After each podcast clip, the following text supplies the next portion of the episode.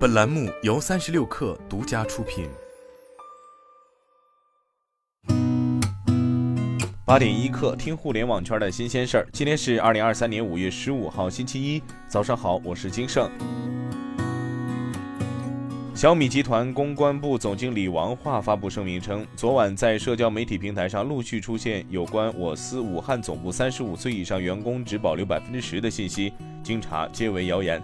现公司法务部门已对相关信息进行取证，并上报有关部门。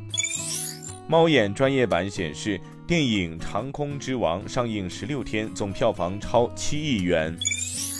恒大汽车发布公告称，股东大会已同意向中国恒大及其附属公司出售旗下四十七个地产项目。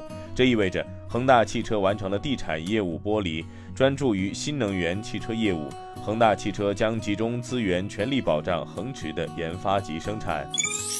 三六零集团创始人周鸿祎宣布，三六零上线 AI 商店。三六零 AI 商店作为 AI 导航，将集成全球 AI 工具。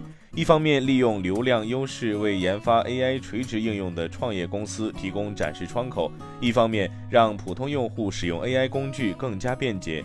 周鸿祎表示，大语言模型跃进式发展，中国进入万模大战，要让用户用脚投票。三星电子会长李在镕本周早些时候与特斯拉 CEO 埃隆·马斯克会面，这暗示着这家芯片制造商与特斯拉有可能建立业务伙伴关系。李在镕于美国时间周三在三星电子位于加州硅谷的半导体研究中心与马斯克进行了会谈。据极微网消息，有代理商透露，英伟达 A 一百价格从去年十二月开始上涨。截至今年四月上半月，其五个月价格累计涨幅达到百分之三十七点五，同期 A 八百价格累计涨幅达百分之二十点零。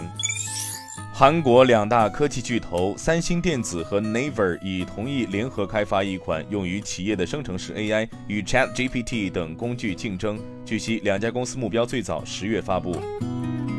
今天咱们就先聊到这儿，我是金盛八点一刻，咱们明天见。